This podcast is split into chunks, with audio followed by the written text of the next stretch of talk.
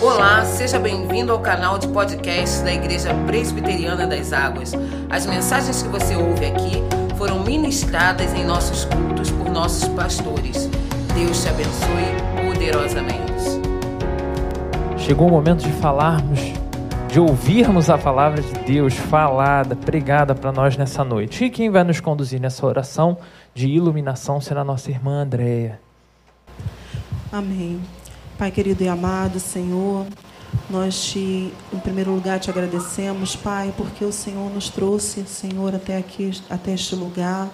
Pai, e te pedimos que o Senhor venha preparar o nosso coração, Senhor, para receber a boa mensagem, Senhor, que entrará, Senhor, na nossa mente, Senhor, e trará luz ao nosso caminho, Pai que o Senhor possa conduzir os nossos passos, que os nossos ouvidos, Pai, possam estar atentos, Pai, para colocar em prática tudo aquilo que a gente vai aprender, Senhor, por intermédio da vida do Felipe, do pastor Felipe, Senhor, mas é o Espírito Santo de Deus que vai atuar em nossos corações. Pai querido, que o Senhor possa conduzir essa palavra, Senhor. Que o Senhor possa usar a boca do pastor para que ele possa, Senhor, jogar boa semente, Senhor. E os nossos corações possam, Senhor, germinar e crescer e dar bons frutos. Entregamos nas tuas mãos. Obrigado por esse tempo de adoração que nós tivemos, Pai. É no nome do teu filho amado que nós choramos. Amém. Amém. Hoje à noite, nós vamos seguir a mesma série de mensagens que a gente vem caminhando que é. Mostra que você já decorou, irmão. Vai lá, que também é grande pra caramba o nome, né? Para não se perder em um mundo caótico, princípios para a caminhada. E como nós combinamos, em janeiro nós estamos buscando os princípios no livro de Colossenses. Caramba, e até gostei, cara. Agora foi firme. Louvado seja Deus. Então, nós temos olhado para a carta de Paulo aos Colossenses para identificar alguns princípios para essa caminhada, em meio a esse universo caótico, em meio a essa situação tão complicada que a gente tem vivido.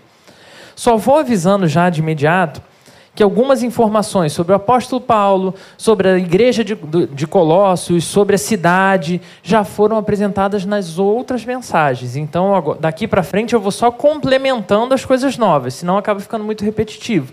Tá ok? Então, se você tiver curiosidade, depois dá uma checada no material que tem tanto no podcast quanto nos canais da igreja. Meus irmãos, como eu acredito que você tem acompanhado os cultos da nossa igreja, provavelmente você que acompanha mais tempo algumas das minhas pregações já deve ter percebido que eu gosto muito de falar de filmes e séries. Né?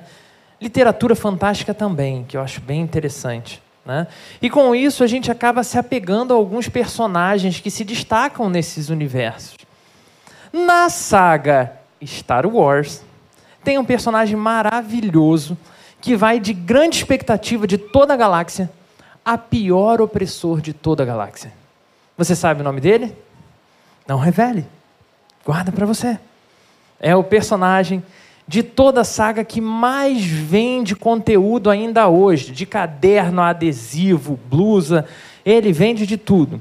Até o pastor Jackson já citou esse personagem em pregação, para minha alegria nesse dia. Inclusive, esse personagem dá nome a um dos meus gatos. Anakin Skywalker é um menino que nasceu de uma forma muito especial. Não sei se você conhece a história ou se interessa pela história de Star Wars. Mas ele nasceu sem precisar de um pai. Não, a mãe dele não era uma alienígena. A força, a energia que controla todas as coisas, a energia que gera e sustenta. Viu? Falei da força, ela está agindo. É isso aí. Né? A força gerou Anakin dentro da barriga de uma virgem, sem que ela tivesse nenhum envolvimento sexual. Foi um chamado ponto de convergência de poder da força. Então, nasce esse cidadão, eu quase falei irmão Anakin, nasce esse cidadão Anakin, dotado de uma série de habilidades e poderes especiais.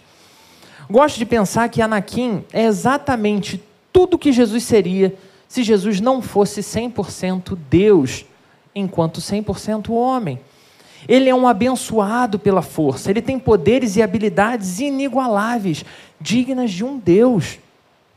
Mas ele tem seus desejos mal orientados pelo seu coração. Um coração corrupto.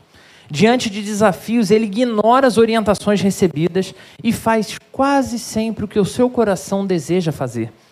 E esse coração corrupto faz que esse personagem, tão incrível, tão poderoso, fosse tentado pelo chamado lado sombrio da força e sucumbisse a esse lado, transformando ele no mais temido e perverso vilão da galáxia. Agora com um novo nome chamado Darth Vader. É uma história de ficção, claro, né? Primeiro que a gente não tem metade da daquela tecnologia, né? E é mitologia fantástica, digamos assim. Mas é uma história baseada numa história real, readaptada de uma história real. Um personagem que de fato nasceu de maneira muito similar ao que foi relatado na história de Anakin. E por isso esse personagem também é um ponto de extrema convergência de poder. Até mesmo as estrelas se reposicionaram para marcar o lugar onde esse senhor nasceu, onde esse, bebê, no caso, nasceu, cheio de poder. Mas, onde o personagem chamado Anakin privilegiou a sua própria história, esse personagem que nós falamos decide entregar a própria vida em amor. Como é o nome desse personagem? Jesus Cristo. Jesus Cristo é o homem Deus que, mesmo quando foi tentado pelo lado sombrio, não sucumbiu, pois sabia que a sua missão era mais importante do que qualquer coisa que qualquer um tivesse a oferecer. Jesus Cristo, sendo Senhor sobre o universo, aceitou se tornar uma criatura humilhável e viveu todo tipo de humilhação, se permitiu ser pendurado no madeiro e morrer nessas condições. Jesus Cristo, o mais poderoso ser que já andou por essa terra, aceitou morrer para derrotar a própria morte. Anakin Skywalker e Jesus Cristo, dois personagens tão parecidos e tão diferentes. Dois personagens marcantes e heróicos, com grandes feitos. Mas o Anakin gostava de fazer sempre as coisas do seu jeito. Já Jesus fazia as coisas do jeito que Deus mandou ele fazer. Anakin dava um jeito de conseguir o que ele queria, sempre. Jesus confiava no Pai para receber só o que era necessário, enquanto ele cumprisse o que era necessário. Anakin era arrogante e intolerante. Jesus era humilde e receptivo. Acho que já deu para perceber, né, as diferenças de um personagem para outro. Por mais que o herói perfeito seja Jesus Cristo, o personagem de Star Wars acaba sendo muito mais parecido conosco. Nós somos orientados o tempo inteiro a viver uma vida baseada na vida do nosso grande herói Jesus Cristo. Mas ainda que você não goste de Star Wars e saindo daqui você nem se lembre do nome que eu falei, você deve é, compactuar comigo que é quase inevitável não desejar poder para nós mesmos, não desejar poder escolher o que a gente quer e poder vivenciar o melhor em todas as situações, como viveu o personagem Anakin. Guarda essa informação com você. Nós vamos retornar, retomar ela mais para frente. Vamos então para o centro desse momento de palavra de Deus. Abra sua Bíblia em Colossenses, capítulo 2, versículos 6 ao versículo 23. Colossenses, capítulo 2, versículo 6 até o 23. Diz assim a palavra. Ah, e mantém sua Bíblia aberta ao longo da mensagem. Diz assim a palavra de Deus: Ora, como recebestes Cristo Jesus, o Senhor, assim andai nele. Nele, radicados ou enraizados, e edificados, e confirmados na fé, tal como fostes instruídos, crescendo em ações de graças. Cuidado que ninguém vos venha enredar com sua filosofia e vãs sutilezas, conforme a tradição dos homens, conforme os rudimentos do mundo e não segundo Cristo porquanto nele habita corporalmente toda a plenitude da divindade. Também nele estáis aperfeiçoados. Ele é o cabeça de todo o principado e potestade. Nele também fostes circuncidados, não por intermédio de mãos, mas no despojamento do corpo da carne, que é a circuncisão de Cristo tendo sido sepultados juntamente com ele no batismo, no qual igualmente fostes ressuscitados mediante a fé no poder de Deus que o ressuscitou dentre os mortos. E a vós outros, que estáveis mortos pelas vossas transgressões e pela incircuncisão da vossa carne, vos deu vida juntamente com ele, perdoando todos os nossos delitos, tendo cancelado o escrito de dívida que era contra nós e que constava de ordenanças, o qual nos era prejudicial. Removeu-o inteiramente, encravando-o na cruz. E despojando os principados e as potestades, publicamente os expôs ao desprezo, triunfando deles na cruz. Ninguém, pois, vos julgue por causa de comida e bebida, ou dia de festa, ou lua nova, ou sábados, porque tudo isso tem sido sombra das coisas que haviam de vir, porém o corpo é de Cristo. Ninguém se faça árbitro contra vós outros, pretextando humildade e culto dos anjos, baseando-se em visões, enfatuado, sem motivo algum na sua mente carnal, e não retendo a cabeça, da qual todo o corpo, suprido e bem vinculado por suas juntas e ligamentos, cresce o crescimento que procede de Deus.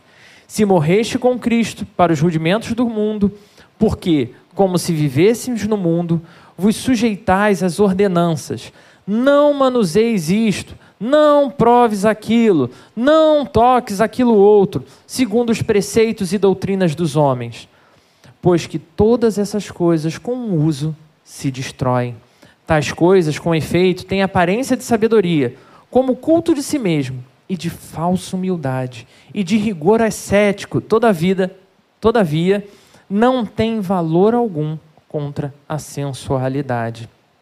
Muito bem, irmãos. Não sei se todos sabem, mas Deus me deu o prazer de ser psicólogo há 11 anos, embora pastor há apenas um ano. Quatro desses anos, quatro desses 11 anos, eu trabalhei na assistência social da Prefeitura de Duque de Caxias. Nesse período, eu participei do acompanhamento de adolescentes que vinham cumprindo as famosas medidas socioeducativas. Isso é, adolescentes que cometeram crimes e tiveram sua liberdade tolhida. E depois de um tempo, é, com a liberdade controlada, eles passam a cumprir a liberdade assistida antes de estarem completamente livres. Vi algum daqueles meninos e meninas se tornarem chefes de família, pessoas de bem, trabalhadores, que seguiram sim uma vida digna depois de tudo aquilo. Mas também vi alguns morrerem das formas mais trágicas, se envolvendo com coisas cada vez piores. A liberdade assistida era um acompanhamento e até uma espécie de monitoramento que era feito desses jovens para que eles pudessem caminhar na direção certa, que eles pudessem entender que tinha alguém disposto a ajudá-los nessa jornada. Nós, os profissionais que acompanhávamos os jovens, éramos responsáveis por mostrar oportunidades que talvez eles não estivessem vendo, ou pelas condições de vida que tinham, ou por qualquer outra coisa. Nós advertíamos quando eles começavam a se aproximar de novo de coisas complicadas, ou mesmo risco para eles e para outros. E é exatamente isso que o texto de hoje está fazendo com os nossos irmãos lá de Colossos. Está advertindo, mostrando que é preciso ter cuidado com detalhes da nossa vida. Por isso, te convido a refletir sobre o tema dessa noite, que é vivendo em liberdade assistida. Nesse sentido, você que está em casa sempre tem spoiler, porque já aparece no início da mensagem, né? Nesse sentido, a primeira questão que precisa ser abordada nesse texto se chama graça. Uma palavra que a gente usa demais na igreja e até fora da igreja. E aí, olhar para a graça é entender, irmãos, que nós precisamos da liberdade que Cristo nos dá gratuitamente como a gente vê no primeiro versículo que nós lemos essa noite, que diz: Ora, como recebestes Cristo Jesus, o Senhor, assim andai nele. E aí eu vou bater numa tecla ao longo da mensagem de hoje que é: nós não fizemos por merecer. Coloca isso na sua cabeça de uma vez por todas. Eu sei que eventualmente a gente olha para Deus e pensa nessa relação de troca. Eu fiz, então agora é a sua vez, Deus. Estuda até aqui, que Deus te empurra para dentro do, do concurso. E várias outras coisas que a gente ouve e acaba aderindo no nosso coração. Não existe esse tipo de pacto com Deus. Não há nada que eu ou você possamos fazer para merecer que Deus nos resgate ou nos abençoe de qualquer forma que seja. Você consegue imaginar Deus olhando lá de cima e falando: É, olha aquele ali, bonitinho, acho que eu vou salvar. Coitado, se eu não fizer nada, ele vai se perder. Antes mesmo de sermos alguém, o Senhor já sonhava conosco, já tinha escrito a nossa história. Deus gratuitamente me resgatou e resgatou você. No quesito salvação, a meritocracia é algo que não tem nenhum sentido ou respaldo bíblico em nenhuma passagem. Paulo mesmo vai dizer nos versículos 13 e 14 desse capítulo: E a vós outros que estavais mortos pelas vossas transgressões e pela incircuncisão da vossa carne, vos deu juntamente com ele, perdoando todos os nossos delitos tendo ele, o nosso Senhor, cancelado o escrito de dívida que era contra nós e que constava de ordenanças, o qual nos era prejudicial. Quem removeu? Fui eu? Não, a Bíblia está dizendo, removeu-o inteiramente, encravando-o na cruz. Foi algo que Deus fez antes mesmo de eu e você nascermos. Nós não tínhamos qualquer condição de conquistar essa liberdade, mas nós recebemos gratuitamente como um gesto de amor de Deus em nosso favor. A graça é esse passo de progressão que nós recebemos na nossa pena. Nós éramos escravos do pecado, prisioneiros da morte e recebemos o nosso vale liberdade em Cristo. Por isso, precisamos seguir atentamente as diretrizes que os versículos 6 e 7 vão nos apresentar. Enraizados nele, completamente comprometidos com ele para não nos perdermos durante essa caminhada de liberdade. Dos mais de 200 jovens que eu tive o privilégio de acompanhar no período lá da prefeitura, menos de 20% deles conseguiram seguir exatamente o que era proposto naquela medida.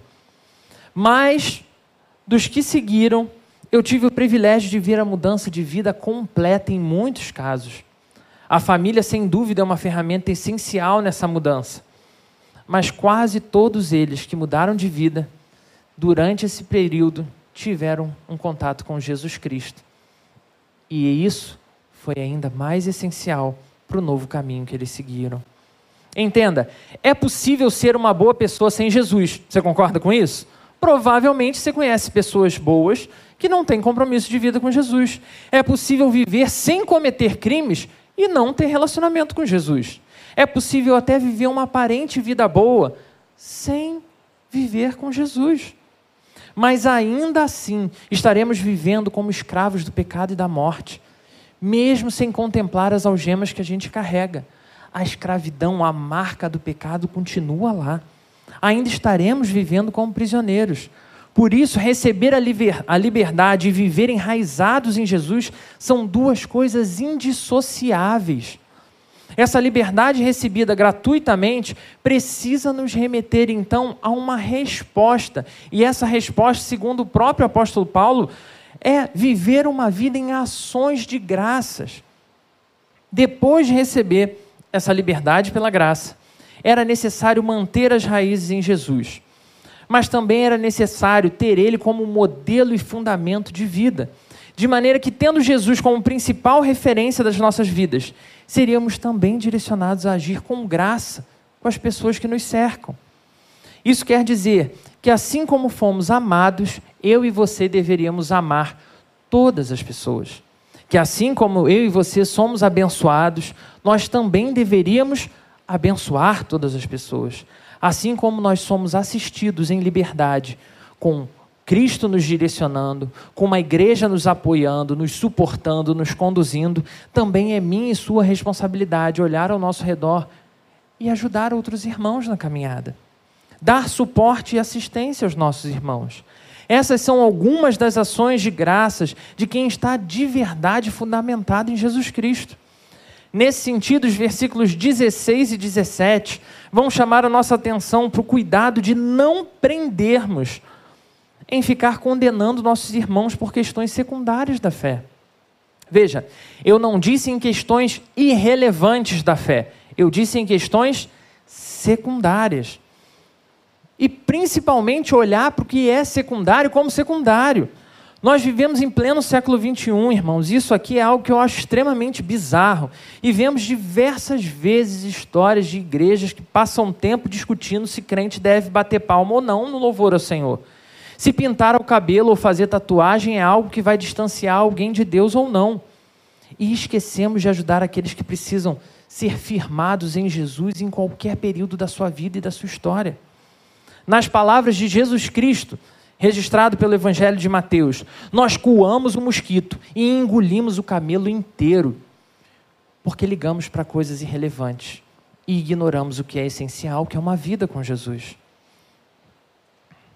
Assim, muitas vezes, lotamos a igreja de crentes fariseus e esvaziamos de crentes sinceros em amor ao Senhor.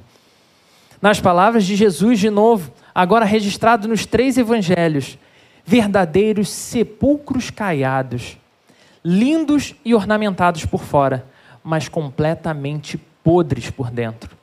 Exigem que os outros façam o que em seus corações são incapazes de fazer. Precisamos da liberdade que só Cristo dá, e Ele dá de graça. Precisamos ter raízes profundas, firmadas em Jesus Cristo, porque só nele conseguimos cumprir o que se espera de nós mas precisamos também viver em comunidade. Assim como precisamos de acompanhamento para acertar, precisamos apoiar e acompanhar os nossos irmãos nessa dura jornada, para que eles também consigam acertar. Perceba que a vida em comunidade não é irrelevante, muito menos secundária. Ela é parte da lista de coisas essenciais na jornada da fé. Parte das coisas essenciais de uma vida verdadeira como seguidor de Jesus.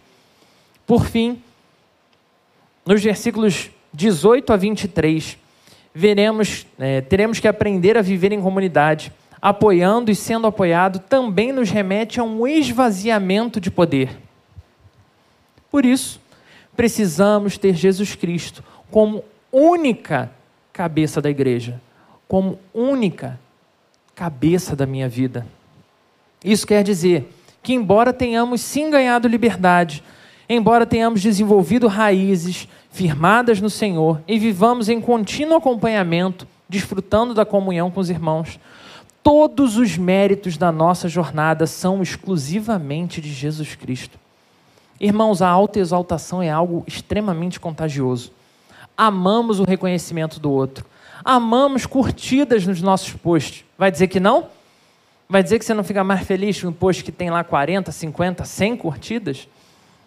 Nós queremos ser vistos, admirados, reconhecidos, nós gostamos disso, mesmo que não nos empenhemos muito para conquistar essas coisas. Ou vai dizer que você não gosta quando é elogiado? Quando alguém diz o quanto você fez algo bem ou o quanto você está bonito? Quantos jovens não colocam fotos sem camisa com legendas do tipo ritmo de fim de ano, hashtag engordei?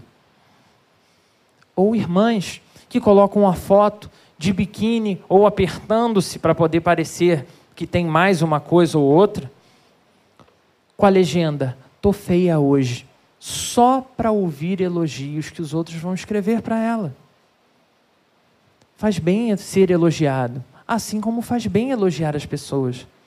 Mas quando nós nos viciamos a essa vida que depende de elogio dos outros, nós nos aproximamos da vida de escravidão mais uma vez e abraçamos a corrupção dos nossos corações, ignorando o que o nosso Senhor tem feito por nós dia após dia. Quantas vezes eu ouvi pessoas me alertarem ao longo da minha história para não estudar muita teologia, não, porque isso me tornaria uma pessoa fria na fé. Porque os doutores da fé aprenderam a ciência da fé e perderam um fervor do Senhor. Você já ouviu alguma coisa desse tipo? Pois é, a gente está sempre fazendo o que Paulo orientou aqui a não fazer, encontrando coisas para julgar, quem estudou mais se gabando porque estudou e menosprezando quem não estudou, e quem não estudou dizendo que estudar não é de Deus. Então, quem está certo? Ninguém. Porque ao longo da nossa vida, coisas acontecem e todos nós somos facilmente colocados no topo de alguma coisa. Ou você pode chegar lá a ser o melhor em algo, ou conseguir algum reconhecimento, ou ser admirado por alguém.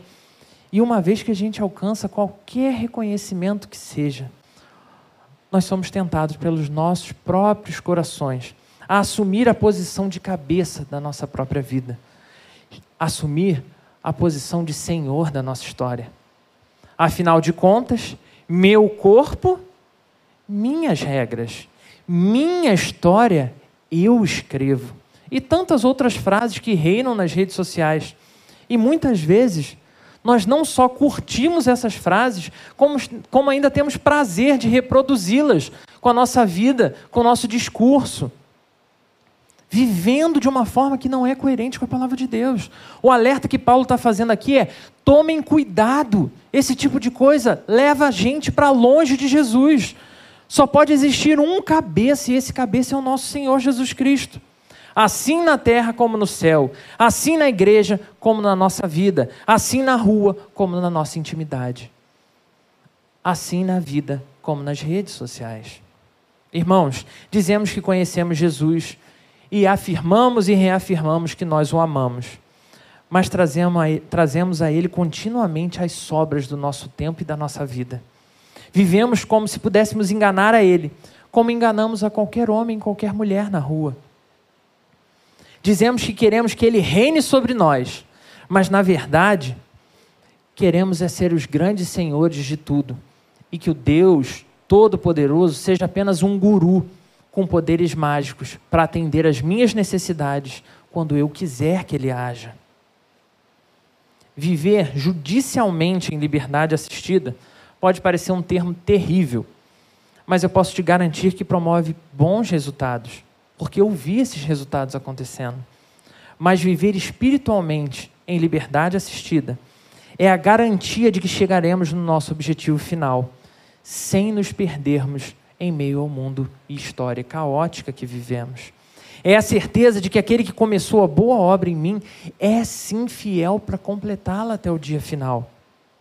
É a convicção de que o supremo e soberano Senhor da história está comigo, me ajudando passo a passo, dia a dia, me fazendo andar lado a lado de outros homens e mulheres tão falhos como eu, mas que também confiam nele com toda a sua vida, tanto para ser ajudado por eles, quanto para ajudar a cada um desses homens e mulheres.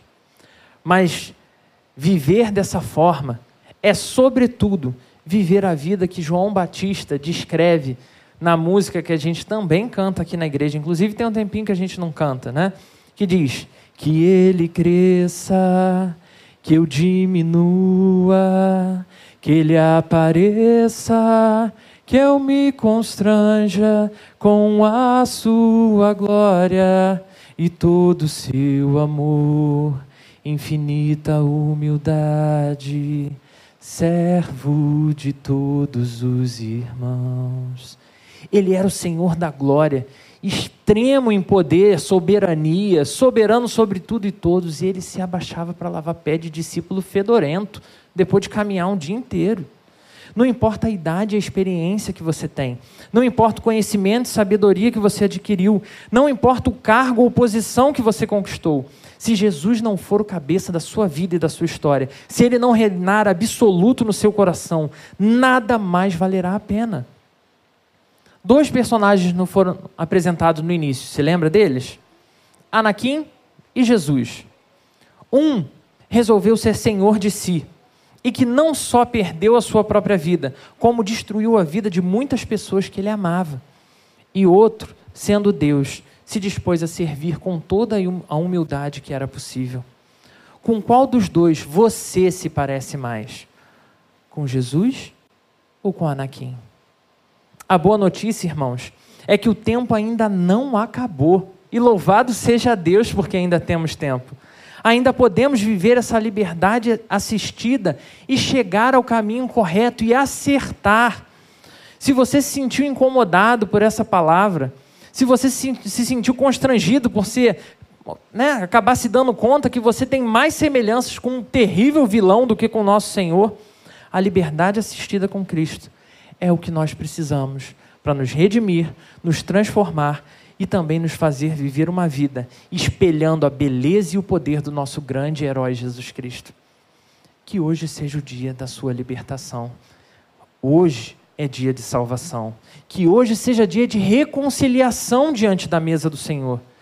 Que hoje celebrar a Santa Ceia nos faça viver o recomeço em Jesus Cristo, cada dia olhando para o nosso Senhor como cabeça da nossa história vivendo cada dia confiando que caminhamos passo a passo sob liberdade assistida do nosso Senhor e dos nossos irmãos. Que o Senhor assim muito nos abençoe. Você pode fechar os seus olhos novamente? Deus, o Senhor foi tão bom. O Senhor usou a vida desse homem, o apóstolo Paulo, para mesmo preso, mesmo sofrendo, parar para divertir os teus servos lá, nossos irmãos, nossos irmãos colossenses, que o Senhor tinha mais para trabalhar na vida deles, que eles estavam se contaminando com ideias, com filosofias, com argumentos pagãos, com vidas, Senhor, que se distanciavam da proposta do Senhor. Nós também te agradecemos, Senhor, porque esse mesmo amor que moveu o Senhor a falar com eles lá, nos fez alcançar a tua palavra nessa noite. Obrigado, Senhor, porque o Senhor se revela poderosamente, com poder, com graça, expressando a tua vontade. E por isso pedimos, Senhor, nós somos fracos e o nosso coração é corrupto. E é tão fácil para a gente se agarrar em outras coisas. Tem misericórdia de nós, Pai. Ajuda-nos a manter os nossos passos firmes. Ajuda-nos a viver uma vida em liberdade assistida, confiando em Ti, Deus. Que não haja nada nada que atraia mais os nossos corações do que viver uma vida ao teu lado. Que assim, Senhor, o teu Santo Espírito nessa noite mova os nossos corações mais uma vez à dependência completa de Jesus Cristo. Que o nosso Senhor seja tudo que nós precisamos. Que viver essa vida em comunidade não nos faça, Senhor, nos dotar de mais poder ou achar que merecemos alguma coisa, mas que olhando para Jesus, todos os nossos dias sejam um dia de graça, de manifestação de ações de graça, de humildade, de serviço aos nossos irmãos e às outras pessoas que vagam ainda acorrentadas pelo pecado. E que assim, Senhor, outros homens e mulheres conheçam a liberdade que Jesus Cristo dá. Que assim, Senhor, a nossa vida seja uma vida alegre, apesar dos conflitos e caos. Que assim a nossa vida seja uma vida sempre firmada em Jesus Cristo no nome dele oramos. Amém.